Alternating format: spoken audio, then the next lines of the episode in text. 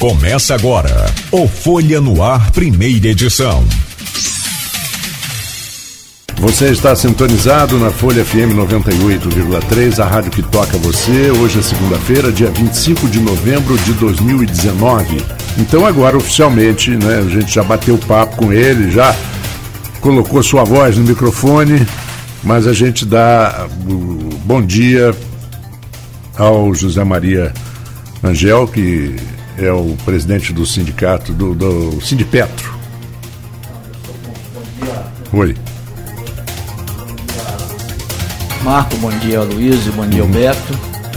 É, na realidade, eu sou o coordenador geral da Federação Única dos Petroleiros, né? Ah, tá, tá, federação, tá, tá. eu sou diretor do Sindipetro, já fui coordenador aqui do, do Sindipetro Norte Fluminense, mas hoje eu sou o coordenador geral da Federação Única dos Petroleiros, que congrega 13 sindicatos no nível nacional. É, e o pré-candidato do PT ao governo do município, à prefeitura. Hein? Você me roubou meu primeiro pergunta. Não, eu só disse aqui. Não, né, porque quem é, na verdade, no programa aqui, ele, logicamente que ele é cotado, mas quem, quem afirmou isso aqui no- foi um outro entrevistado, que foi o deputado federal Vladimir Garotinho, né? Isso, é verdade. Confirmação por ele. E Luciano confirmou essa possibilidade, sim. Luciano D'Angelo, que embora não tenha nenhum cargo hoje mais no PT, mas ainda é Figura histórica do PT, o grande do articulador partido. do PT em, em Campos, na região. Foi secretário de municipal em Niterói, do governo Godofredo Pinto.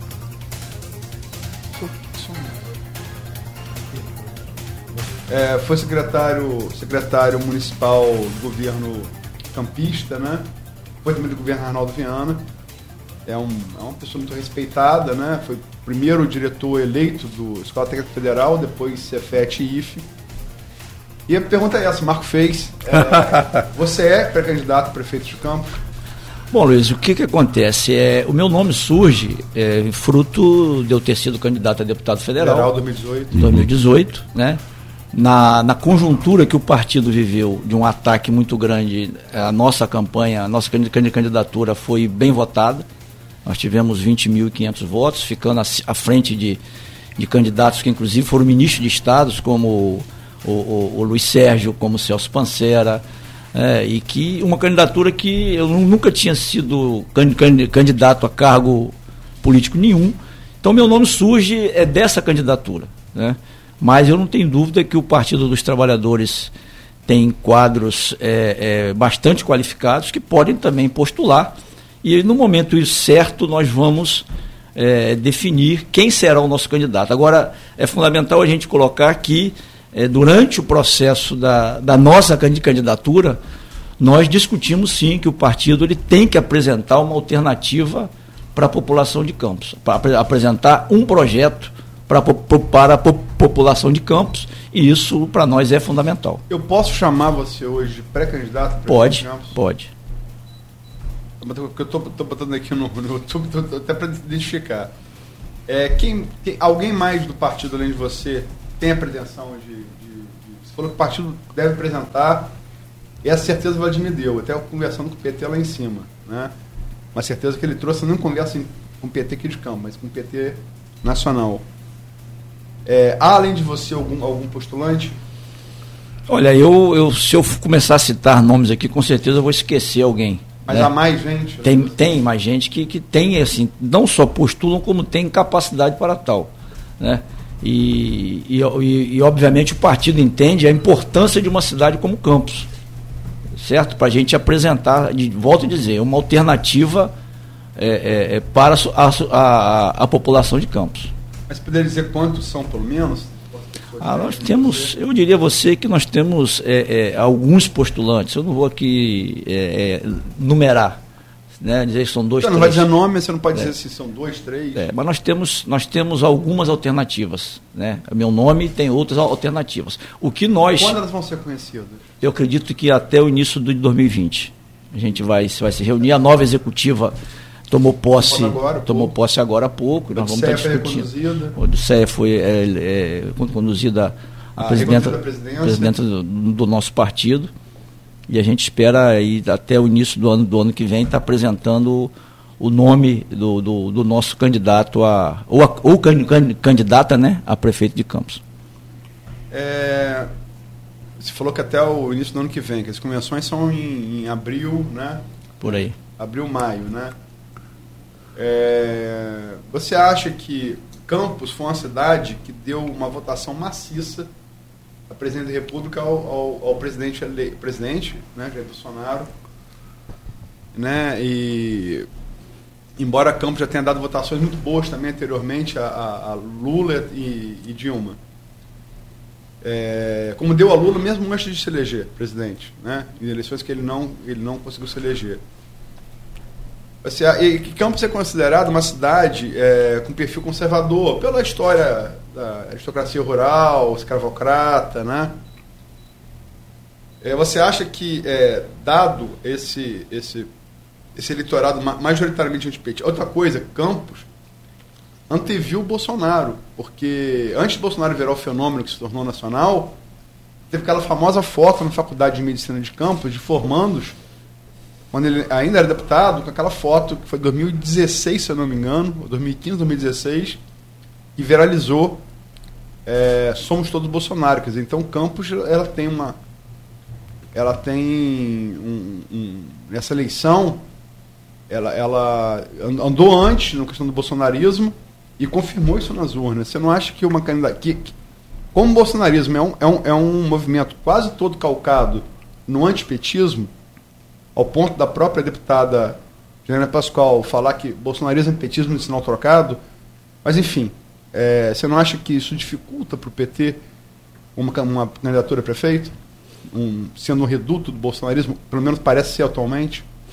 Não, eu, eu, não, eu não avalio dessa forma, eu avalio que você tem. É, é não, e Campos, ele reflete um pouco o que, o, o que acontece no, no, país. Você tem um eleitorado, uma parcela do eleitorado, que mesmo tendo tido, eu diria que ganhos nos governos do, do PT, não vota no PT de jeito nenhum. Isso é ideológico. Né? Você tem um, um outro segmento da sociedade que às vezes, mesmo chateado com o PT, mas vota no PT. E, e você tem aquela parcela ali que eu digo que é a parcela do meio de campo, que vai muito ao, ao sabor da economia. Né? E hoje, uh, Aloysio, e Marco e Beto, a economia do nosso país está em frangalhos. Né? O governo Bolsonaro é um desastre. No, e, e, e, volto, e, e aqui eu quero resgatar, quer dizer, o governo Bolsonaro ele é uma continuidade né, é, piorada do governo Temer. Então, o país, todos os indicadores econômicos e sociais do, do país, eles, eles, eles, eles, comprovam que o país está tá em frangalhos. Os movimentos que foram feitos né, nessa, nessa mesma direção, nós estamos vendo aqui o que está acontecendo no Chile, nós estamos vimos o que aconteceu na Argentina com, com, com, com a, a, a derrota do Macri. Então, o Brasil, na minha concepção, ele caminha para isso. E, óbvio, e volto a dizer, o PT, ele aqui em Campos, né, e no Brasil todas as eleições de 2020, elas são fundamentais para a gente. Fundamentais. Né, para a gente retomar o governo 2022. Porque nós temos que, de fato, é, é, é, trabalhar e trabalhar bem, demonstrar que o que foi feito no, no país foi feito de maneira irresponsável o que, que você fala? O golpe. O golpe que foi dado em 2000. O impeachment de Dilma? O impeachment da Dilma. Ele foi feito, quer dizer, hoje, hoje as pessoas com essas revelações da Vaza Jato, a gente vê que foi tudo, eu diria que é, é conta de chegada. Conta de chegada, porque você pode, as pessoas podem questionar, podem não gostar. Agora, é, é, o fato concreto, o fato concreto é que eu não me lembro, eu não me lembro do Brasil ter vivido um momento de, tanta pujança como viveu de 2003 até 2014. Né? Onde você tinha. Nós vivemos pra, praticamente a pleno emprego. Pleno, pleno emprego. Nós falávamos aqui de futebol. Nós falávamos aqui de futebol. Quer dizer, o Brasil conseguiu, nesse período, trazer os dois maiores eventos esportivos do planeta para cá, que foi a Olimpíada e a Copa do Mundo. Por quê? Porque o Brasil era, naquele momento, né, era, era, tinha uma economia forte. Certo? Então, é, eu quero dizer a você que nós estamos bastante eu diria que otimistas no sentido desse lançamento, dessa candidatura, e vamos disputar a sociedade de Campos. Vamos apresentar. Agora, o que a gente não pode é simplesmente é, é, é, é, se esconder no momento que a nossa cidade também, a nossa cidade também, ela vive de uma dificuldade impressionante. Né? Hoje você pega, Luiz, e você vê que o grande debate na sociedade de Campos hoje, que os políticos est estão fazendo, ele fala dos royalties. Né? Redistribuição de royalties, participação especial veio, veio, veio menor, e o governo não vai ter como marcar é, é, com seus compromissos. É um, é um debate que ele é um debate, é, eu diria que importante, é. Mas só que os nossos políticos, eles só eles querem debater os números. Vamos pegar aqui. Alguém sabe quanto que Campos recebeu de royalties de 99 para cá? Foram 24 bilhões de reais. 24 bilhões de reais. O que, que foi feito com esse dinheiro?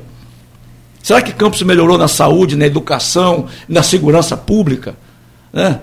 Será que as pessoas têm noção, a sociedade campista tem, tem noção, quando a gente fala de royalties, ah, como que você consegue receber os royalties? Esse dinheiro vem da onde? Ele é calcado em quê? Ele é calcado em produção de petróleo, ele é calcado no preço do barril, ele é calcado no câmbio. Então são variáveis que os governos, os, o, o, o, governo da nossa cidade, ele tinha que ter um olhar mais atento para isso. Ele tinha que ter, eu, eu, diria que uma equipe que olhasse isso o tempo inteiro. É como se, por exemplo, a Folha FM, o grupo Folha, ele tivesse um grande patrocinador. Né? Ele tem que olhar para esse patrocinador com, com, com, com carinho Aqui, aqui na nossa cidade, não. A cidade, ela basicamente, ela vive dos royalties, e você, dá pouco, a, a, a participação especial caiu 40%. Pô, mas será que não tem ninguém na prefeitura, o secretário de, de, de, de, de energia, ele não vê isso? Ele não vê que, que a participação especial é fruto dos campos, dos maiores campos produtores, que se entrar em manutenção, isso vai cair? Né? Então, é, é, a gente fica assim, eu fico é, é, vendo as, as, as, as, notícias, eu tenho, eu tenho por costume, Luiz, e não é porque estou na sua presença, que estou nesse, nesse, nesse espaço, eu todo dia de manhã eu abro o site da Folha da Manhã. Abro o site da Folha, são dois, dois sites que eu abro, é a Folha e o, o 247. Para ver as notícias, depois eu vou lá no, no, nos outros blogs. E eu fico vendo esse debate, fica assim, rapaz, cara, nós estamos muito mal. Porque quando você pega aqui, eu anotei, fiz questão de, de, de, de anotar, quer dizer, é, é, é, como é que está a saúde de Campos? Né? Como é que está a saúde de Campos? As pessoas, é, é, alguém já foi, eu tive a oportunidade, infelizmente, duas vezes, de ir no Ferreira Machado, tanto no governo atual como no governo passado. É uma vergonha para quem, quem é, é, é, recebeu os recursos que recebeu de royalties. Né? Uma vergonha. As pessoas levando o ventilador de casa, as paredes com mofo, a, as macas no corredor. Né? Então aquilo ali é uma vergonha. Quando você pega em segurança pública, Campos em 2017 estava listada entre as 50 cidades mais violentas do mundo. Ah, foi uma, uma, uma ONG mexicana. Isso, do mundo. Né? Quando você vai para a educação, Quer dizer, Campos caiu 31 posições, inclusive uma matéria que eu vi, eu, eu, eu fui ontem olhar da Folha da Manhã, 31 posições no IDEB. Quer dizer, então é esse debate, Luiz, que nós queremos fazer com a sociedade, né? com, a, com a sociedade de Campos. Eu queria fazer só umas ponderações, porque, uhum. é, porque a gente falou muito do Flamengo né, no uhum. começo. E tem algumas coisas é, que você falou que eu gostaria de pontuar, mas assim, são, são três pontos. O primeiro é. Você fala, quer dizer, eu estou longe de ser um apologista do governo Jair Bolsonaro. É, inclusive, fui descobrir com, com o pessoal da direita aqui de Campos que eu, que eu sou comunista, eu não sabia. Né? Eu não sabia, mas eu descobri que eu sou comunista. Eu confesso, até já fui comunista lá pelos meus 14, 15 anos, mas é, isso faz um tempo já. Eu tô com 47. É, mas eu descobri que eu voltei a ser, né? Então, tô longe de ser um apologista do governo Bolsonaro. Mas agora, com todo respeito, e aí questão de narrativa, é, e não vou entrar nessa, nessa disputa de narrativa, mas assim, com base nos fatos. Fato, o plano emprego durou até 2014, durou duras penas para poder, é, na eleição da, da presidente Dilma. Mas é. Os preços subsidiados, por exemplo, de energia e combustível estouraram em 2015 e deu no que deu. Quer dizer, é, colocou a, economia na mão do Levi, que é um neoliberal tanto quanto é, o, o Paulo.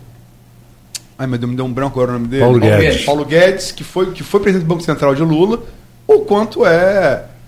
que foi depois ministro de Temer, ou quanto é. Não, Não, Paulo Guedes falando não. do Henrique Meirelles. Henrique Meirelles, que foi o homem da economia no governo Temer e foi presidente do Banco Central no governo Lula, ou quanto Paulo Guedes. E deu no que deu, né? E tanto que o próprio PT, a campanha do Haddad, com todo respeito, ela esquecia que houve governo Dilma. Ela falava do governo Lula, dos governos Lula. O- os pontos de comparação, eles não pegavam o Dilma hora nenhuma. Porque o governo Dilma, é, me desculpe, é quase unânime. É quase unânime. Ele foi um desastre econômico para o país. Né? Quando ela e o Mantenha rompem com o tripé macroeconômico do plano do real, que Lula respeitou, a consequência vem. Nacional, nacional desenvolvimentismo teve três ápices em governos federais brasileiros. Três. E de matizes ideológicos bem distintos. Juscelino Kubitschek, que era um, um- um liberal, mas é, é, um perfil mais liberal. Ernesto Geisel, um militar. E Lula Dilma. Sobretudo Dilma com Mantenha. O resultado nos três casos foi o mesmo. É, economia frangalhos. Né? O- O, o resultado de Juscelino, o resultado do Geisel e o resultado de Dilma foi, foi economia arrasada. Então, é, não- é, é possível a gente falar de Lula e esquecer de Dilma, como vocês tentaram fazer na campanha de 2014 e tentam fazer? Dá para fazer isso? Claro. Deixa eu te- só te falar uma coisa aqui. Primeiro. Eu, eu só queria É. acrescentar uma coisinha. Sim, Marco é, Antônio. exatamente em cima disso que a Luiz está falando. A- aí eu queria te aproveitar. Se não houvesse o golpe de 2016, você acha que a Dilma.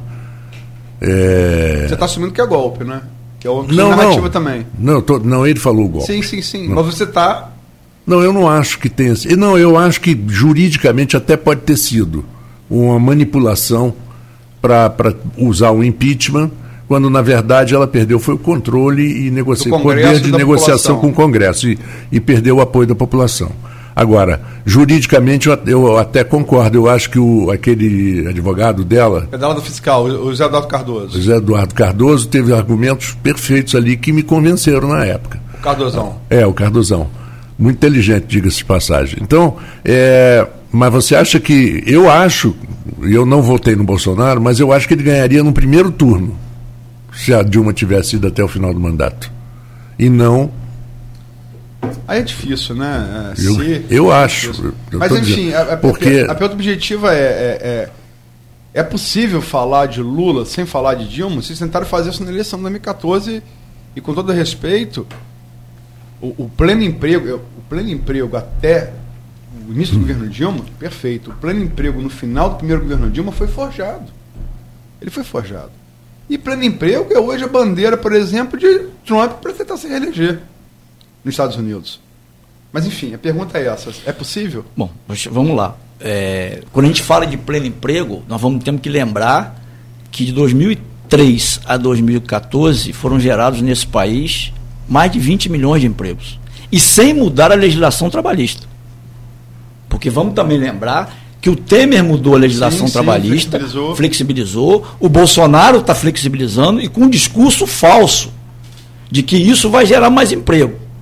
E a gente vê, assiste pela. Eu estava assistindo esses dias, É me verdade, no governo Temer não houve recuperação do Isso. emprego. Quando você. Aí, o ca- eu estava vendo esses dias no Jornal Nacional, dizendo assim: a economia brasileira começa a dar sinal de melhora. Quais são as melhoras?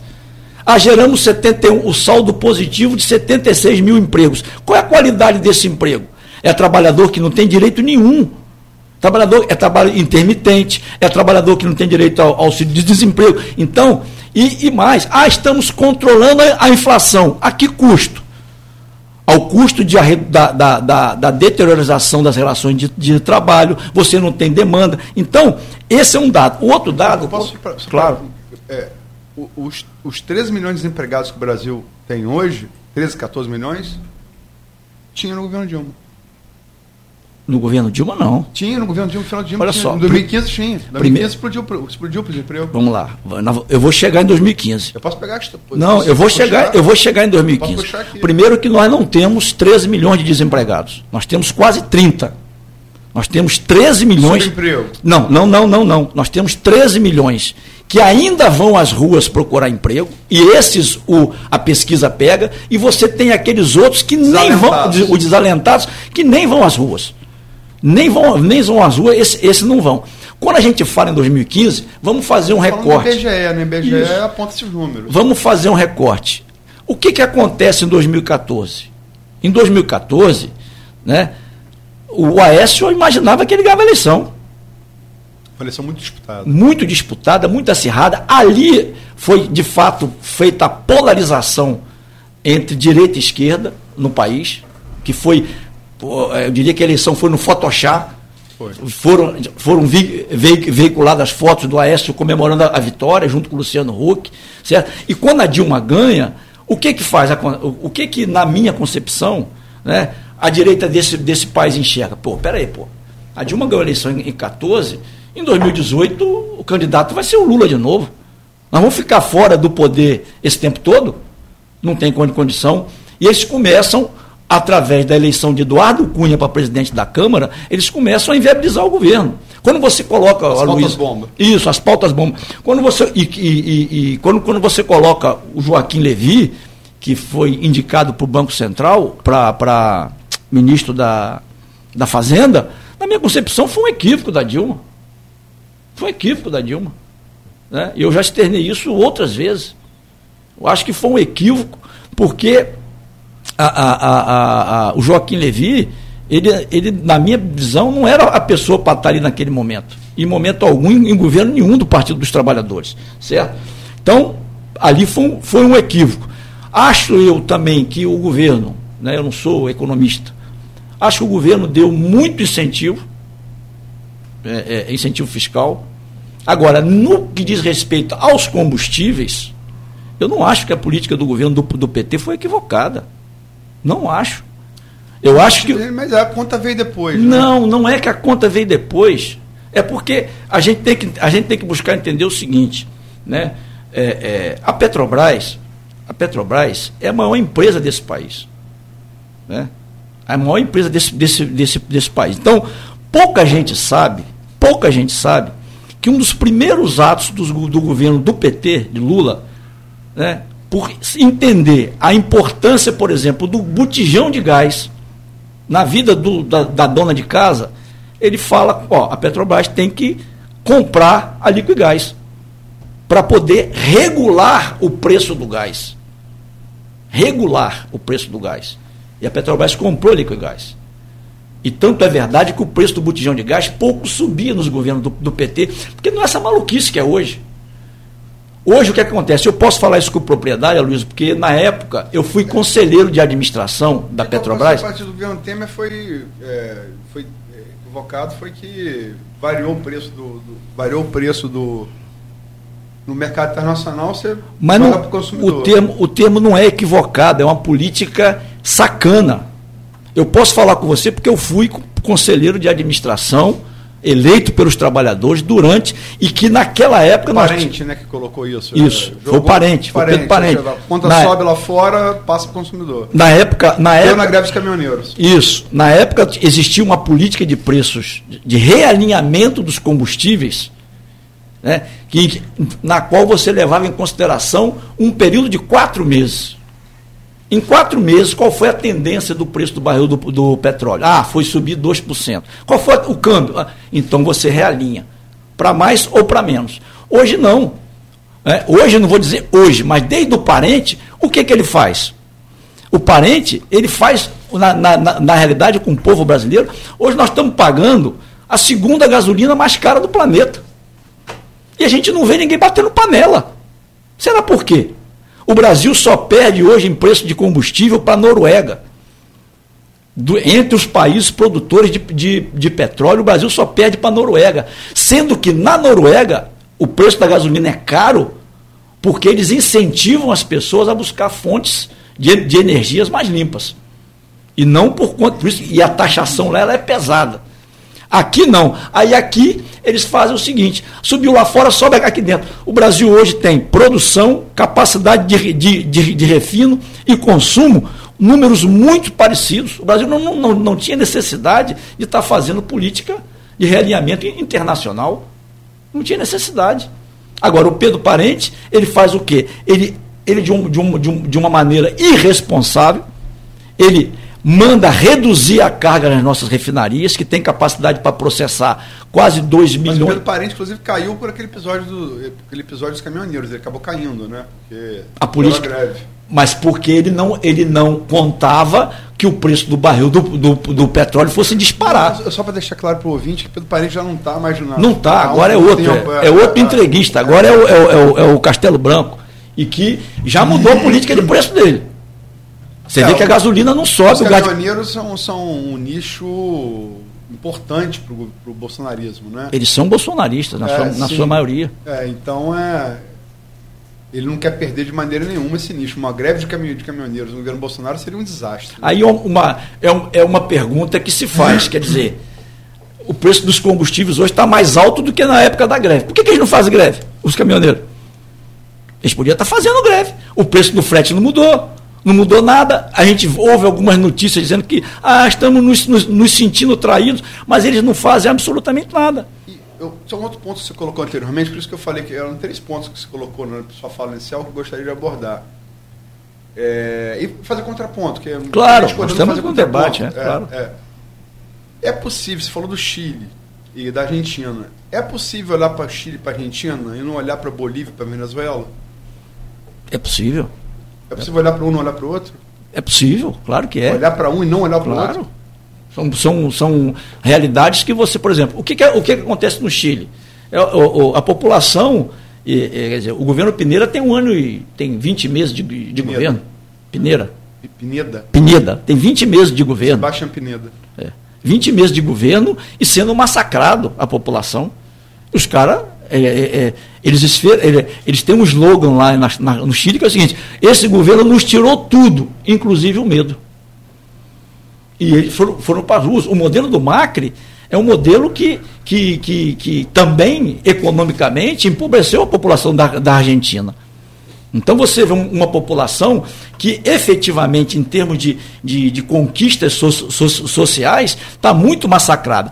Os números, quando você fala da, da, da, da Bolívia, os números da, da Bolívia, eu só acho um equívoco, eu, Zé Maria, é, o Evo querer se candidatar por quatro vezes. Isso eu acho um equívoco. E fraudar as eleições segundo a OEA. É, né? eu, não, é, eu não tenho. Não, eu não, isso é a OEA. É a OEA está falando. Eu não OEA. tenho. Eu acho um equívoco. Ah, mas é um, é um, organismo neutro, né? Isso. Agora, quando você pega também a, a, a, a, a situação econômica da, da Bolívia, é muito melhor do que nos governos anteriores muito melhor. A Venezuela, a Venezuela é um país que ele tem sanções econômicas severas dos Estados Unidos. Então nós não podemos perder de vista isso também. E tem sanções por quê? Porque os Estados Unidos, como sempre, eles têm interesse no petróleo venezuelano. É, é, eu só para pontuar, porque eu conheço, inclusive tive recentemente no, eu tive no Chile, inclusive, eu tive no Chile na, na jornada de junho de 2013 e me perguntavam no Chile o que, que houve no Brasil. Eu falei, não sei, que saí de lá o país estava bem. E não entendia porque o Brasil estava bem economicamente. E por coincidência do destino não, voltei lá em junho desse ano, em junho e julho desse ano. Presenciei, testemunhei, fotografei manifestações diante da La Moneda, sede, sede do governo chileno. Muita polícia, falei isso até com o Marco, né? muita polícia paramentada, quase com armadura, um negócio muito preparado para o confronto, uhum. confronto. Felizmente não houve confronto nenhum, isso foi antes da coisa recrudescer, mas percebi que ali já estava um caldeirão armado. É, e na Argentina, cheguei aqui, cheguei a falar com, acho que entrevistei aqui dois argentinos, um foi o Oviedo, o outro foi agora mais recentemente Marcelo Gantos. E falei que estive na Argentina e eu converso muito com taxista, converso muito com as pessoas da rua. Taxista é um belo termômetro, né? É, verdade. E eu falei, e, e, e, foi a, a, sexta vez que eu voltei a Buenos Aires. Nunca vi tanta miséria na Argentina, nunca tinha visto tanta miséria na Argentina. Né? E conversando com as pessoas da, um, pessoas da rua e taxistas, falei, não, a, o Macri não vai, não vai. Falei isso aqui, né? Acho que que voltei lá para junho e de fato foi, mas são situações que têm algumas distinções as medidas neoliberais que o Marx tentou colocar na, na, na, na, Argentina, primeiro que o peronismo ainda é a maioria no Congresso. Então ele tem que negociar com um Congresso que não é simpático a ele. Né? Tem que negociar muito mais. Como foi a Dilma aqui com, com, com não, Eduardo Cunha e sua não, turma, mas, né? mas lá é como se Dilma, se Dilma tivesse o PSDB com a maioria no Congresso. A maioria do Congresso na Argentina é peronista. Os peronistas se dividem em várias alas. Tem gente de peronismo de direita e de esquerda, mas os peronistas dominam dois terços do Congresso. Então é difícil para um presidente não peronista governar. Você imagina, seria como se Dilma tivesse, pior que Eduardo Cunha, dois terços da, da do Congresso do PSDB. Seria complicado. É, e no caso do Chile, é, antes do Pinheda, quem estava era Bachelet, que é de esquerda. E a política econômica não tem diferença nenhuma. Não há diferença. Inclusive no Chile eles falam muito isso, que eles alcançaram uma, uma evolução da economia que depende de esquerda ou direita, o país funciona mais ou menos da mesma maneira. E tive na Bolívia também. Tive na Bolívia em 2000, 2019, 2016 talvez. E digo você, não volto na Bolívia nunca mais. O que eu vi com o Evo Morales na Bolívia é um culto à personalidade que eu me senti na União Soviética de Stalin ou na, na Alemanha de Hitler. O cara tinha três mandatos, tinham três fotos dele em cada repartição pública. Eu fiquei assim, os servidores públicos na aduaneira maltratando de maneira dolosa as pessoas que estavam querendo entrar no país. Eu fiquei assim, muito mal impressionado com a Bolívia. Enfim, são impressões que uma pessoa que conheceu. E na Venezuela eu não fui, o time Roraima não fui, porque falaram assim, se for, se a, se a guarda republicana pegar você, você vai como. Eu tava, tava com uma, uma, pessoa amiga, uma mulher amiga, uma antropóloga lá, que é até da federal lá de Roraima. A Manela Cordeiro, filho de Celso Cordeiro. E o cara falou, o cara que guia, faz muito ali, que ele tem um, ali uma, uma região chamada La Savana, que é muito bonita. Você vai, mas se os caras pararem, chegam três caras com a R15, começam a passar a mão na mulher na sua frente, se você não der dinheiro, você. Quer dizer, eu não sei se são exemplos, né? Eu estou falando de experiências reais, experiências empíricas. Tanto na, na Venezuela que eu fiquei no receio, falei, não vou num lugar desse. A Bolívia, um, tive, fiquei, me senti acuado o tempo inteiro da Argentina e do Chile. Então são casos distintos, né? São casos, cada um, cada, cada um com sua realidade particular. Mas no Chile não há muita diferença do governo de, da, do, do Pineda para o governo da Bachelet. Olha, você, você tem, assim, é, o governo da Bachelet, é, é, o que ela pega é um, é um abacaxi. Porque, por exemplo, a mudança que foi feita na Previdência lá. Sim, sim. Para você, que é o, o, sistema de capitalização. Para você queria trazer aqui. Para você tentar reverter esse processo, é, é praticamente impossível porque eu não sei se o nome correto é esse, a taxa de carregamento para você voltar ao que era são N vezes o PIB do país. Então você não consegue reverter assim da noite para o dia. E aí, cara, a gente não, não tem como a gente não analisar a situação desses países da América Latina sem a gente olhar, por exemplo, quer dizer, a América Latina, que era um quintal dos Estados Unidos, ela começou a tomar um, um, um rumo, obviamente com todos os erros e acertos. Não estou dizendo que só, tinha, só tem acerto, não. Quer dizer, quando, quando você coloca a questão da, da, da Bolívia, eu nunca fui lá, Aloysio. Quer dizer, eu também acho, assim, acho não, quem acha é geólogo, costumo dizer. Eu penso que, quem acha é geólogo, né? Eu, essa, essa questão do personalismo, isso também me incomoda. Isso me incomoda, né?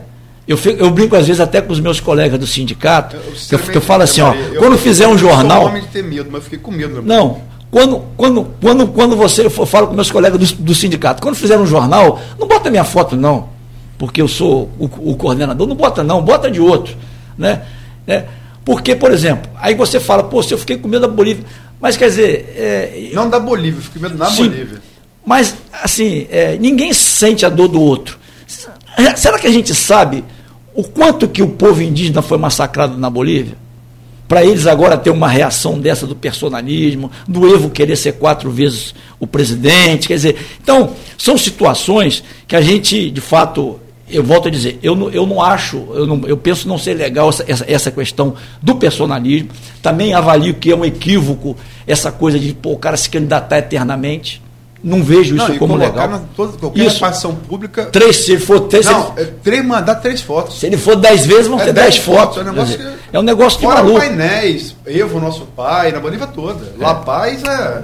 Então, então eu também. É, eu, realmente parece a Alemanha de Hitler ou é. soubesse que Stalin. É, puta personalidade. Eu não concordo com isso. Agora, só, só para fechar, Marcos, me, me desculpe aí. Quer dizer, a América Latina, ela veio tendo governos que não eram mais submissos aos Estados Unidos. E que, que houve um realinhamento. E agora. A Argentina, há muito tempo, a Argentina na, na, Segunda Guerra Mundial ficou do lado da Alemanha. É, é, é, então. O peronismo, fala peronismo de esquerda, peronismo foi alinhado. O Marcelo Gantz aqui confirmou.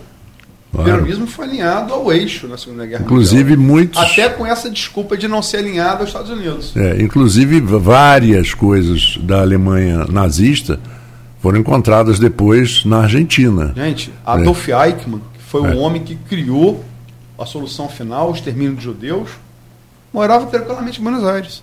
Não só isso, não. Por exemplo, um dos, os, um, considerado um dos melhores binóculos do mundo, aquele binóculos Vasconcelos, que na verdade era uma fabricação argentina brasileira no Rio Grande do Sul, todas lentes alemães originais da Zeiss e que foram encontradas na Argentina pós-guerra. Sim, Binóculo é, Vasconcelos. E muito mais, ouro e dinheiro. Sim, também Mengele teve no Brasil também. Tem, também teve. Não pode falar muito também, Bertioga. Não, não é, nós não é, podemos falar, é, porque os do Rio Grande do Sul também estavam envolvidos nessa história dos é, binóculos. tem muito alemão ali. No... É, exatamente. Desculpa. Não, tranquilo. Eu acho que eu, eu, só, eu só penso que é, essa, essa, essa, esse descasamento entre a América Latina e os, e os Estados Unidos gerou uma reação dos, dos Estados Unidos para cá. Quer dizer, hoje, eu não tenho dúvida, eu já falava isso em 2015, já falava isso em 2015, é, é, um dos pilares, um dos pilares do golpe que foi dado no Brasil, eu não tenho dúvida que foi a gente ter descoberto o pré-sal. Não tem a menor dúvida disso. Né? E a gente tem comprovado a cada é, é, é movimento que é feito que isso é verdadeiro. Né? E aí você pega uh, os outros governos que foram eleitos, todos eles, você teve golpe no, no, no Paraguai, você teve é, é, golpe em Honduras, na, isso tudo na minha visão, tá? E, e você vai vendo que os Estados Unidos ele vai, eu, eu diria que é, montando novamente uma base importante na América Latina. Só para fechar o meu raciocínio, depois do golpe eu falava com meus companheiros do PT. O, o golpe é o impeachment. O impeachment, né? Que você chama de impeachment, eu chamo de golpe. Não, né? não, não, porque você uhum. falou em golpe no Paraguai, golpe não sei onde, então está querendo, isso, querendo isso. chegar para Depois, a gente leitor não, sabe onde a gente isso, está. claro. Depois do golpe de, de 16 não, na Dilma. Não guerra de narrativa com você, não. É, depois do, do golpe de, de 16 na, na, Dilma, né? Você pega e, e, e, e, efetivamente eu falava para meus, meus companheiros do PT, falava, gente, não vamos ser ingênuos, achar que nós vamos voltar ao poder em 18 não vamos voltar. Os caras não deram o golpe no, no PT em 16, para em 18 a gente ter eleição e, e o Lula ser candidato. Né? Não vai acontecer. E aconteceu o quê? Os caras prenderam, tiraram o Lula da, da, da disputa presidencial e elegeram o Bolsonaro. Que não era, na minha visão, também não era o candidato deles. O candidato era o Alckmin. O candidato era o Alckmin. Né? Ou o Henrique Meirelles e que eles estão tendo, a direita está tendo que engolir o Bolsonaro, porque ele tem ainda um papel a, a cumprir. Mas você não acha que, é, assim... Vamos... Mais uma vez, bem-vindo a você, acompanhando agora, aqui na Folha FM, o Folha no Ar, primeira edição. Nós temos aqui o jornalista Luiz Abreu Barbosa e temos também o José Maria Rangel, pré-candidato a prefeito pelo PT. Vamos voltando. É Zé Maria. E eu, eu, uma, uma coisa que eu acho interessante, quando eu falei, você a Luísa até perguntou, você assume que é, que é golpe? Eu até acho que, que houve realmente uma manipulação nas, nos motivos pelos quais o, o impeachment foi. Porque, independente ou não, o valor ou não, tem, tem regras para o impeachment. O do Collor de Mello, em 92, ele fez uma coisa que ele renunciou na véspera.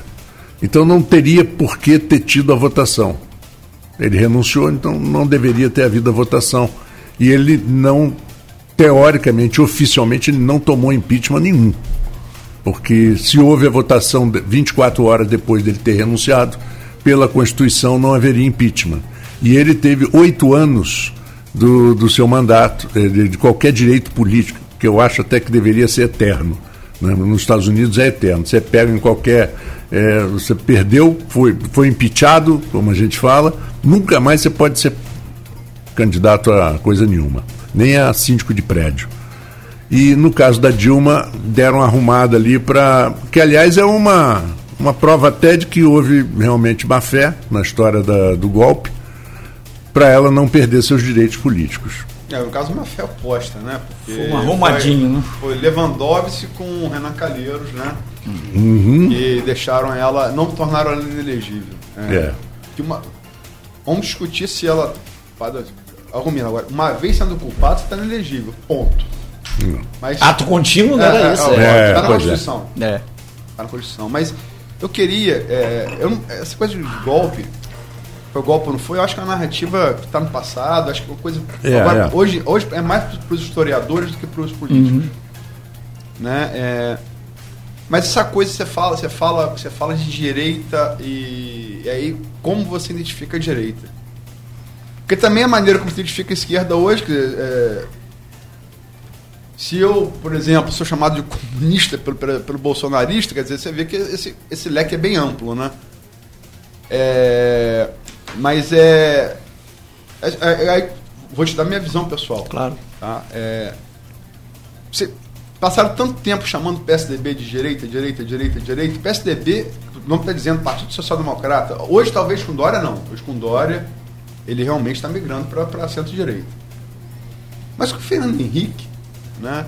Não, Serra. Com Serra, é, você chamar de direita é, é, é, é eu acho que, tipo assim, é, que eu vejo, ficaram tanto tempo falando de direita, direita, direita. Vocês não acabaram criando uma direita de verdade no Brasil com o Bolsonaro? Esse nós contra eles, que o PT inegavelmente apostou, né? Lula, eu acho que a coisa começa a desgringar, é a opinião pessoal também, aquele discurso da ABI de Lula, onde ele fala do exército de Stedley. Aí complicou. E, e militantes do PT bateram pessoas na rua, né? Bater pessoas na rua. Na BI, Associação Brasileira de Imprensa, para quem não sabe. Aí o que, que, o Exército, no dia seguinte, solta uma nota. Que Exército Brasil tem um, é o de Caxias. Ali a coisa, porque é aquela coisa, você vai no botequim. Qualquer um de nós aqui, pode ser Rickson Grace, Mike Tyson, chega no botequim, não tem homem aqui pra, pra me enfrentar. Você sai como no botequim? Sai machucado, não sai? Deve sair, né? Direitinho, né? É, é. é, avariado. Então, aquela, se você chama para o confronto, você corre o risco que quem quer bater pode apanhar. Claro. E você não acha que, assim, esse, esse martelar, como o Marco Antônio falou, é, esse PSDB de Fernando Henrique, de Serra, gente, na prática, o PSDB, com o Fernando Henrique foi social-democrata, o PT também. Nunca houve socialismo no Brasil. Talvez com a, a, a tentativa de golpe de, de, de no governo Vargas. Estamos falando aí da, de anos, de anos 40, anos 30, né? Da, da, do século XX. Não acabou, não acabou se criando uma direita de verdade no Brasil. Isso, essa direita não foi muito cevada por esse nós contra eles do PT.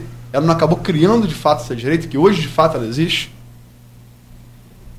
Luiz, olha só, esse, esse, esse debate direita-esquerda, a gente fica se perguntando, né? Que, se, eu, se eu sou de direita, se eu sou de esquerda, né? Você já foi acusado de ser comunista hoje, né? Não, eu já fui. Eu antes, eu antes era coxinha, agora sou comunista. Comunista, né? E eu, eu penso que tem uma definição que assim me agrada muito do Murica, que foi é, eleito senador no, no, no Uruguai. Ex-presidente do Uruguai que é muito, eu diria que bastante, eu diria explicativa para essa questão de direita e esquerda, né? Se você, se você é, é, é, é prega solidariedade, você é um cara de esquerda. Se você é egoísta, você é um cara de direita. Então nós não, nós não podemos perder de vista que no Brasil, no Brasil, quer dizer, você tem uma camada da, sociedade, da, da população brasileira que sempre foi esquecida nos orçamentos, tanto do governo federal como estadual como municipal e que a chegada do PT ao governo, eu sempre digo o seguinte: o PT chegou ao governo, nós não chegamos ao poder. Em 2003, passou, apesar de governar para todos, passou a ter um olhar mais atento para aquela camada da, da população que nunca foi olhada. E isso é fato. Isso não tem como contestar, isso são números. Quer dizer, o, Brasil, o Brasil saiu do mapa da Sim, fome. O Brasil, a inclusão social foi brutal. Como houve também no governo Fernando Henrique. É, mas não na intensidade que foi no governo do PT. É, não na intensidade. O governo Fernando Henrique, Luiz, gerou 5 milhões de empregos. Em oito anos. eu falo, por exemplo, a, a, proteína animal tem entrado na dieta da, da classe semelhante da IF, no governo Fernando Henrique. Inicialmente foi o frango, depois com o Lula a famosa picanha, que ele falava. Mas é, eu, eu não estou quem fez mais ou fez Não, não, sim. Mas tô... é um movimento que ele começa ali. Sim. segue. É por isso que eu falo que, no meu ponto de vista, os governos Lula e Fernando Henrique tem mais pontos de semelhança. Sim, mas o, o, o, governo, o governo de Lula, quando ele assume em 2003, ele não dá um cavalo de pau. Não, ele mantém o tripé econômico. Ele não dá um Quem cavalo de pau. São só, mantém. só que ele. ele o tripé econômico do real. Câmbio flutuante, superávit fiscal e. Câmbio flutuante, superávit fiscal e de, de, é, é, é, o déficit primário você, você combater, quer dizer, foi um, o tripé, não sem congelamento de preço, sem. Agora, você falou agora da, da Argentina, o, o, o, presidente argentino é o. o Fernandes. Não, o, Macri. O Macri tentou fazer, no final ali deu, deu esburnar. É. Quer dizer, o, o tripé econômico de Fernando Henrique, ele é mantido por Henrique Meirelles e por Lula. Né? É, depois no segundo no, no governo Dilma que ela que mantenha essa é quase unânime desse economista que foi um desastre né? ela tinha que ter no, no, no, no, na, no primeiro mandato dela que o segundo praticamente não existiu né? no primeiro mandato dela ela tinha que ter feito alguns ajustes na política econômica né? ela tinha que ter feito alguns ajustes agora é, é, primeiro eu queria deixar claro aqui que o, quando você fala do ato na ABI eu estava lá o que aconteceu foi que várias pessoas foram para o ato nos afrontar. Eu estava lá. Eu sei, mas chutar. Não, não, eu tenho foto do cara chutando o pessoal nosso. Então, é, não, não, é, não é bem isso. Quer dizer, quer dizer, quer, dizer que se tem, se tem um evento aqui em Campos, que o Bolsonaro vem aqui em Campos, um exemplo, né? Eu vou para o ato para afrontar os caras, ele que faça o ato dele lá, ele que reúna os militantes dele lá. Sim, mas ali não foi, não foi um militante, é, a gente está passando na rua e... Não, não, não, não, não, não. Eu tenho a foto não, aqui. Não, eu, tá, eu, eu, aquele ato, aquele ato, ele foi organizado pela Federação Única dos Petroleiros, da qual eu era o coordenador. Sim. Aliás, sou o coordenador. Mas você estava lá dentro ou lá fora? Eu estava tanto lá fora como lá dentro. Na hora que deu a confusão, eu estava lá fora. Quer dizer, como é que o cara vai para lá para afrontar, para xingar? Não, mas ele não, ele não, era militante político, foi a pessoa que falou e criticou. E aí. Não, uma coisa é o cara que está passando na rua. A outra coisa é o cara que vai para lá, fica lá na, lá na frente e fica afrontando. Então. Mas você não acha que é, essa coisa do exército de Sted, que o Lula falou, com a resposta do exército no dia seguinte, não.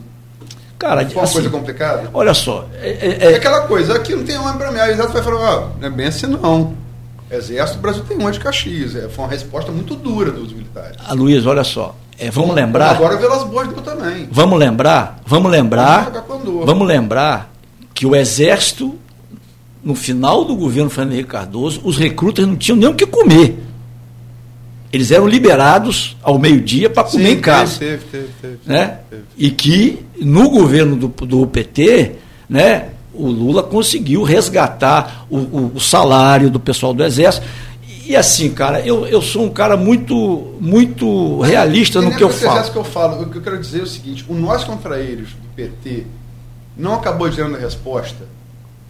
Não, não, nós eu acho, contra eles de Bolsonaro? Não, acho que não é isso. Eu acho, eu acho que, na, na minha visão, esse debate é o seguinte: a direita no, no Brasil ela sempre existiu. Sempre existiu e estava no armário. É. Estava no armário e a partir do momento que uma camada menos favorecida ela começa a ter ascensão social, isso incomoda as pessoas. E não, e não deveria incomodar. Quer dizer, quer dizer, quer dizer que eu vou, eu vou ficar incomodado porque o cara que está do meu lado, ele está melhorando de vida. Eu não posso me incomodar Sim, com isso. Filho da minha secretária do lar. Eu não posso me incomodar com isso. Então, é, e aí, isso, isso que gerou essa, na minha visão, isso que gerou essa, essa é, eu diria que essa, essa, esse aparecimento explícito da, da, da direita no país. Né? Não foi a, a, a, fala do Lula que o exército do Stedley, o exército do, do da CUT, não foi isso. Isso, obviamente, eles as, a, é, é, vão usar isso agora. Eu, a, direita ela sai do armário porque ela fala, não, nós não vamos aturar mais. Porque, por exemplo, você pega, vamos, vamos pegar é, é, é o, os empresários e vamos pegar o, os banqueiros. Né? Ninguém ganhou mais dinheiro nesse país do que os banqueiros Lula, nos, nos governos do PT. Lula falou isso naquela entrevista comigo é, na sua frente. Isso. Ninguém ganhou. Nunca ganharam tanto dinheiro. É. E por que, que esses caras ficam contra o PT? Os empresários. É daquela coisa, né? Pai dos pobres e mãe dos ricos. Né? Os empresários. Os empresários. Quer dizer, se, se nós voltarmos aqui para nossa cidade, nossa cidade, quem mais incentivou as passeatas contra Dilma aqui foi a, a, a, o Clube dos Diretores Logistas. CDL. O CDL.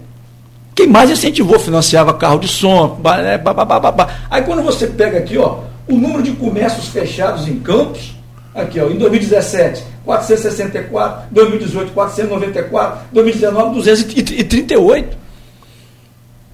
Então, você pega o número de, de, de empresas ativas caindo também brutalmente.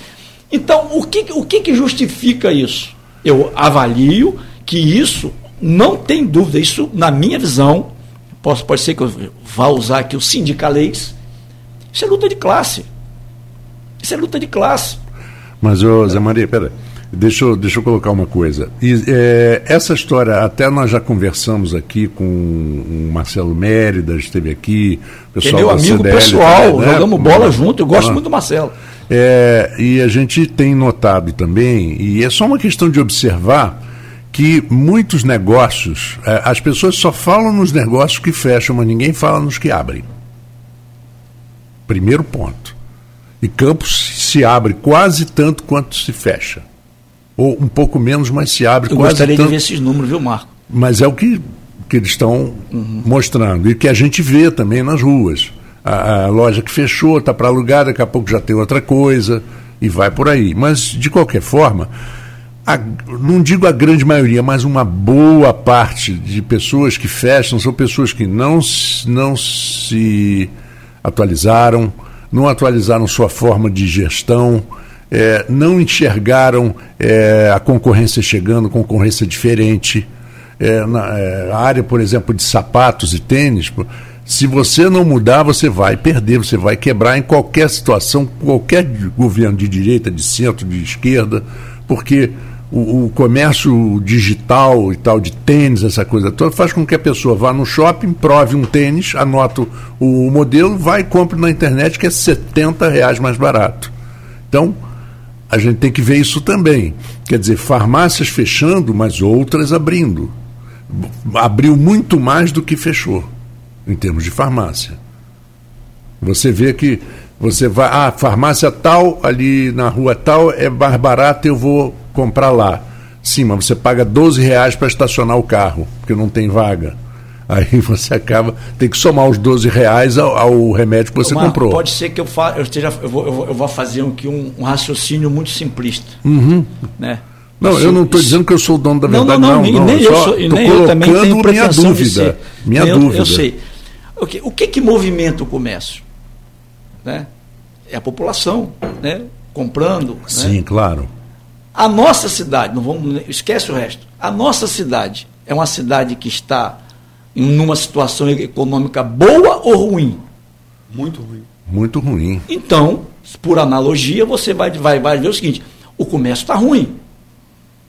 O comércio está ruim. Sim, o comércio tem, por não exemplo, está você tem, mesmo. por, você tem, por, por exemplo, né, a maior empresa da nossa região hoje é uma empresa que não investe, Porto que é a. Petrobras. Ah, tá. É a Petrobras. O Porto do Açu, inclusive, ele foi pensado e construído para atender as plataformas da Bacia de Campos. Então, quando É, o você. principal Era- era, o minério de ferro, né? É, é, Tanto que pensou que é uma linha da, das jazidas de minérios de extração em Minas, uma linha reta pelo Atlântico, né? O principal, o complexo logístico de Barra do Furado que foi pensado para atender as bacias. É, E aí você pega, quando você. Quando, quando O commodity do Porto do Açu não é petróleo, é minério de ferro. mas, mas, mas tem a- a- as. Não, sei que tem, mas assim, ela nasceu. É linha reta. Você pega as jazidas de, exploração de, de, de, de minério de ferro em Minas, traça uma linha reta no Atlântico, sai no Açu. Depois, logicamente, que o petróleo agrega. Mas o complexo logístico de Barra do Furado que não saiu, eu quero seria totalmente voltado para o petróleo. O Porto do Açu é importante, está lá, mas é, o principal é, causa de nascer o Porto do Açu foi o minério de ferro. Bom, ok. É, é, mas atividade petrolífera Sim, tinha um- também, um peso também. importante. Também. Quando você pega e vê que a principal empresa da região ela não investe, ela reduz o seu investimento brutalmente na região. Quantas pessoas aqui que trabalhavam em empresas contratadas da Petrobras que estão desempregados? Ah, sim. Mas É há quanto gente. tempo? Bom, eu- a queda da. da- da- eu, eu- dava para ver muito bem por causa do, de um clube que eu ia em Búzios que ia 90% das pessoas da Petrobras. né?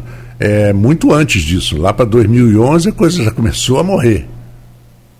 Até porque muitas vezes. 2012, muitas Macaé vezes já ele- estava. É, mas, mas muitas vezes, às vezes, ele não ia mais, mais para Búzios, já queria ir para o Caribe, para outro lugar. Acho que ninguém, ninguém tem dúvida que a economia do Brasil está muito mal. É, é, o negócio é essa coisa, porque aí, de acordo com o interesse político, quando começou, quando que piorou, É. começou com Claro, Dilma, claro, começou com claro, Temer. claro. É, a discussão é essa. Mas É, que está tá, tá- tá todo mundo, eu posso falar, tá todo mundo na M, mas ninguém tem dúvida disso. é verdade. A não ser para quem está no setor financeiro, que eu acho que é o único setor no Brasil que ganha algum dinheiro. É. Qualquer que seja o seu negócio, você sendo patrão ou empregado, tá ruim para todo mundo.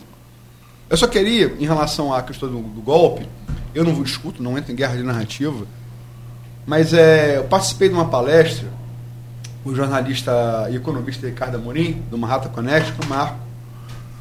O Marco, ele fez lá é, é, a apresentação, foi o âncora lá, como é aqui, muito bem, por sinal, uma função que faz muito bem.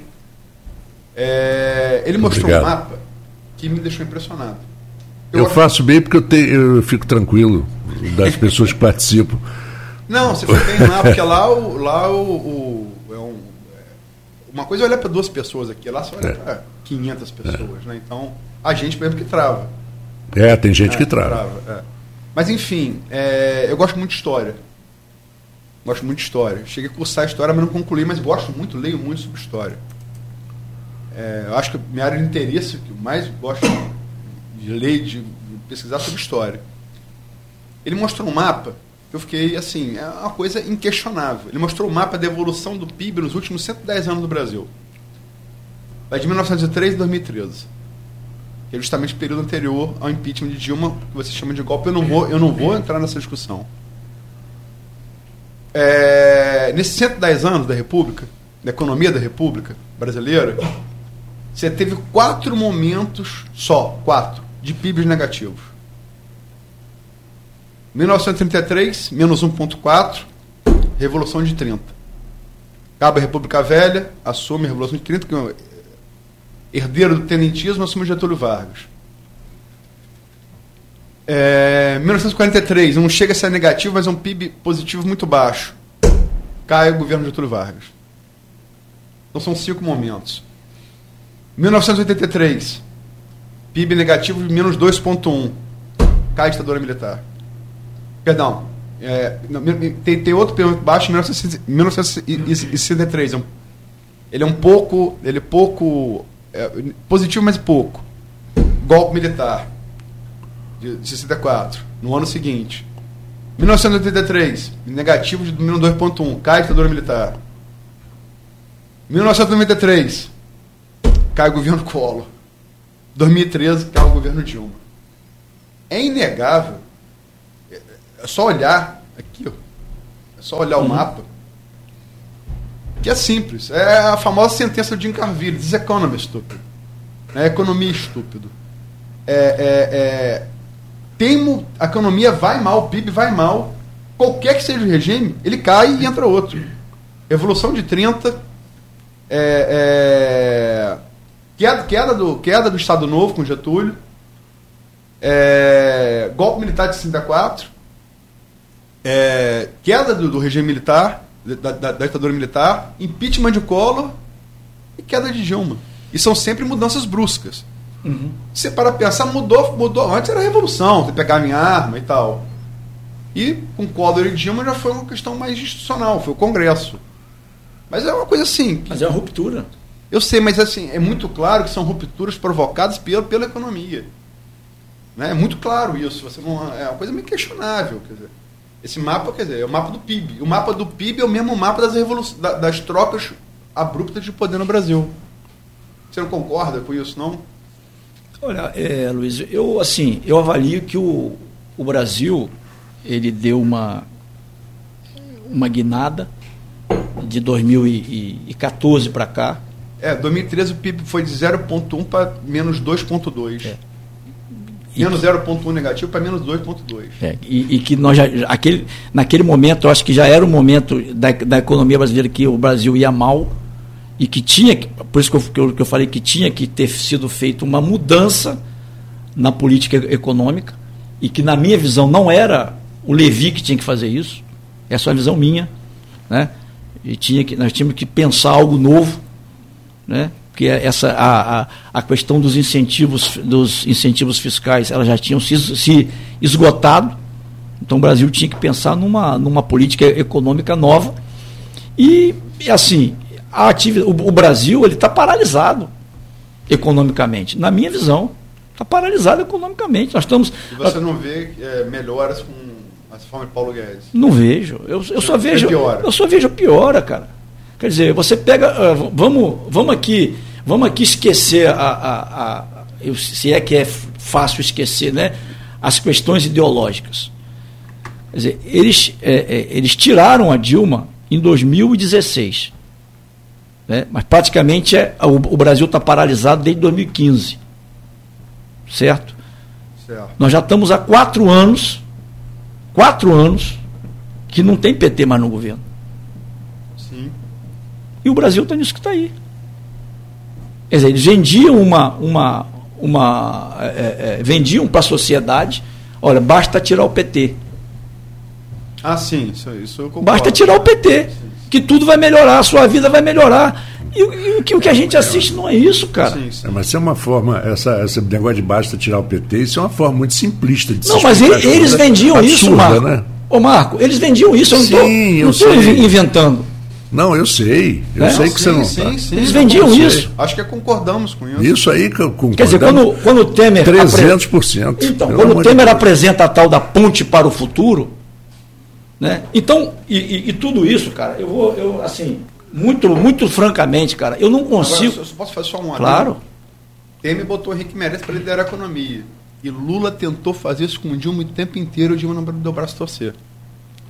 Temer adotou a solução que Lula queria que Dilma adotasse. E por uma picuinha interna, que parece que brigaram contra ministros, Dilma não queria Henrique Meirelles de maneira nenhuma. Ela é presidente, ela era, ela era presidenta, né? Então... Ah, mas você, você, você tem uma relação boa com Lula, você sabe que ele tentou botar Henrique Meirelles no governo Dilma o tempo inteiro, né?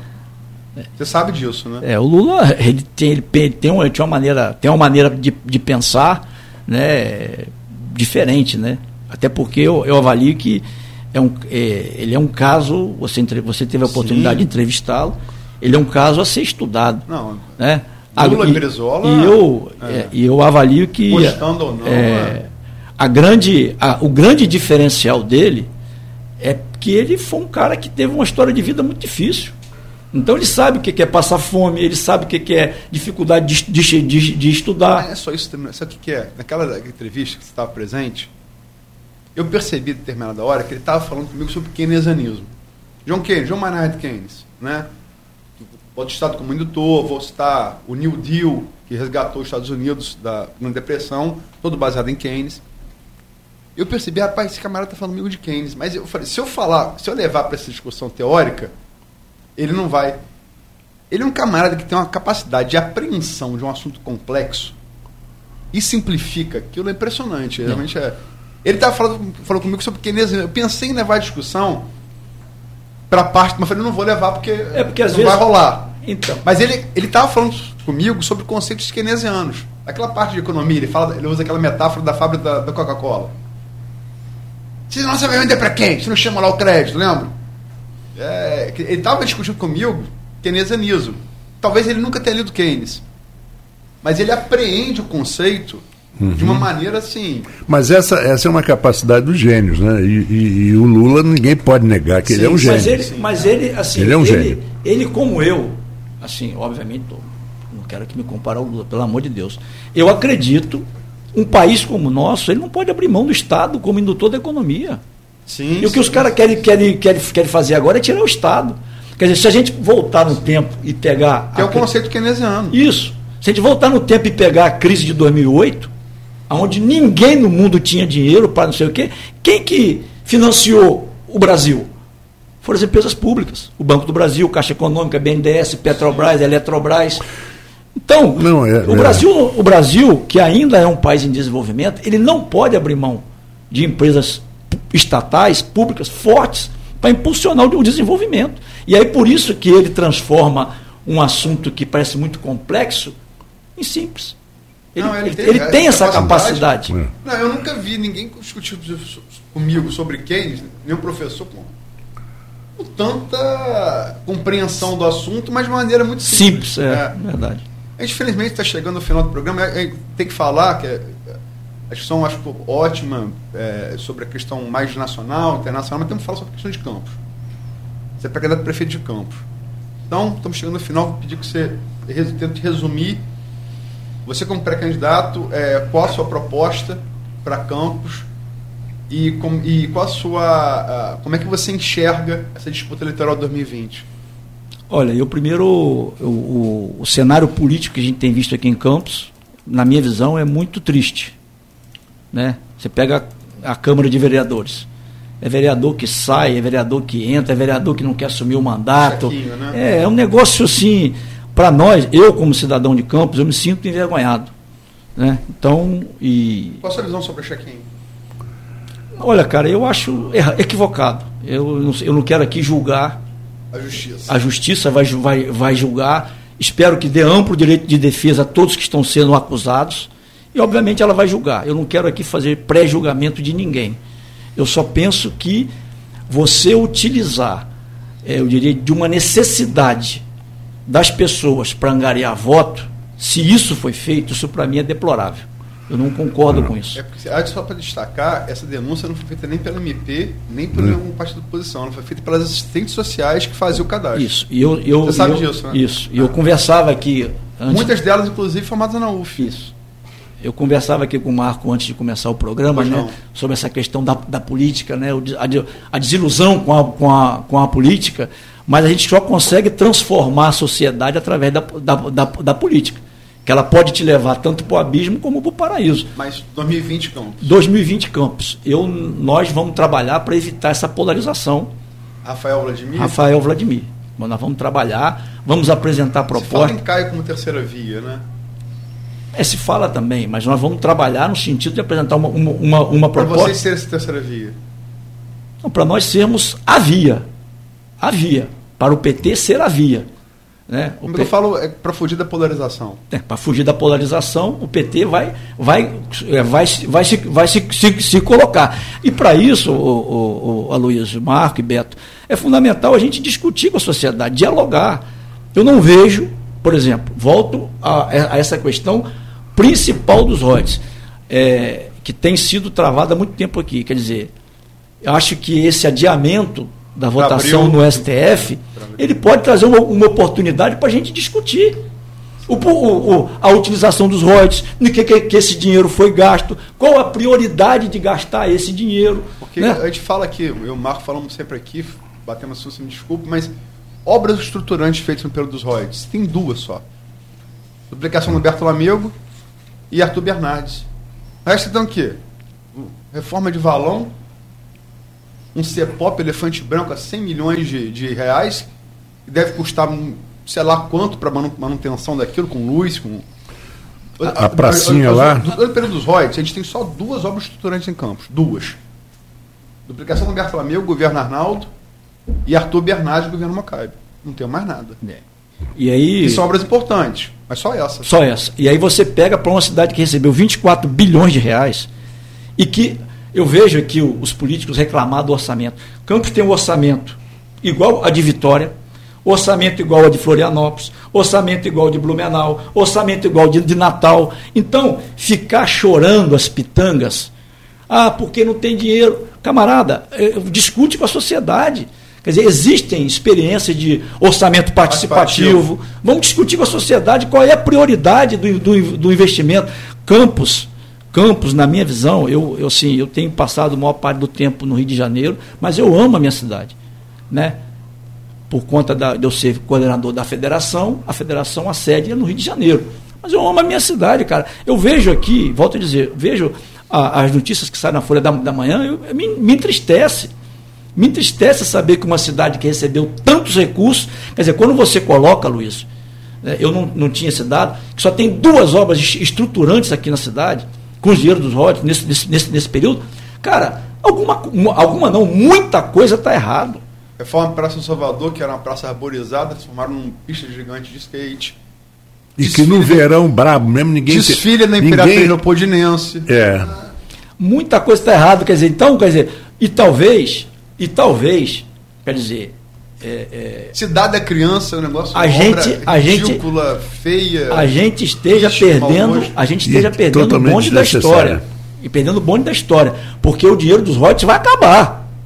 Está acabando. Está acabando. Não. A bacia de Campos. Tá, é Campos Maduros. É Campos Maduros. Está acabando. Não tem projeto de investimento da Petrobras. Você falou, é, só para citar um dado que a Folha apurou, só falando só de PE, que é o trimestral maior. Né? A média de Rosinha, estou falando sem, sem correção. Sem correção, sem PCA. Valor nominal. Nos oito anos do governo Rosinha foram 120 milhões média. Sem correção pela inflação. Rafael são 40. Foi 40 em dois anos e meio. É. A última deu 17. Um terço. E essa aí é um quinto. Você foi de 120 média para 40 de média com a última de 17, quer é, dizer. A última deu 15%. É, é, é, como é que você faz? É, mas só que ele, ele, quer dizer, que a gente, ele vai ficar falando da, da herança maldita e não vai. Quer dizer, ele, ele, a gente quando se coloca como, como candidato, como pré-candidato, a gente tem que saber o que, que a gente vai encontrar, pô. Não dá para você durante a campanha fazer um discurso, depois que você assume, vai, peraí, bicho, eu não tenho dinheiro, peraí. Eu não estou falando, tô fazendo nenhuma defesa do Rafael. Não, não, não eu sei que você não está fazendo. Mas como que você, o, o próximo prefeito vai você fazer? Você está mostrando números. O ah. próximo prefeito, o próximo prefeito, e aí é o desafio não só do PT, mas como dos outros candidatos. O Rafael se reeleger. Isso, enfim, qualquer, quem, quem, quem, quer que seja. Quem quer que seja, né? e, e a campanha ela, é, ela é importante para isso, mostrar que nós temos que ter alternativas que não sejam os royalties. Qual a alternativa na visão do PT? Olha, nós temos, nós vamos dis discutir. Nós, o, eu, eu, eu, quando fui candidato a deputado federal, já vou, já vou encerrar, eu fui candidato a deputado federal, eu assumi um compromisso de que eu nunca tive pretensão de ser candidato a cargo político nenhum, mas do, o, o ano de 2018, ele me levou a isso.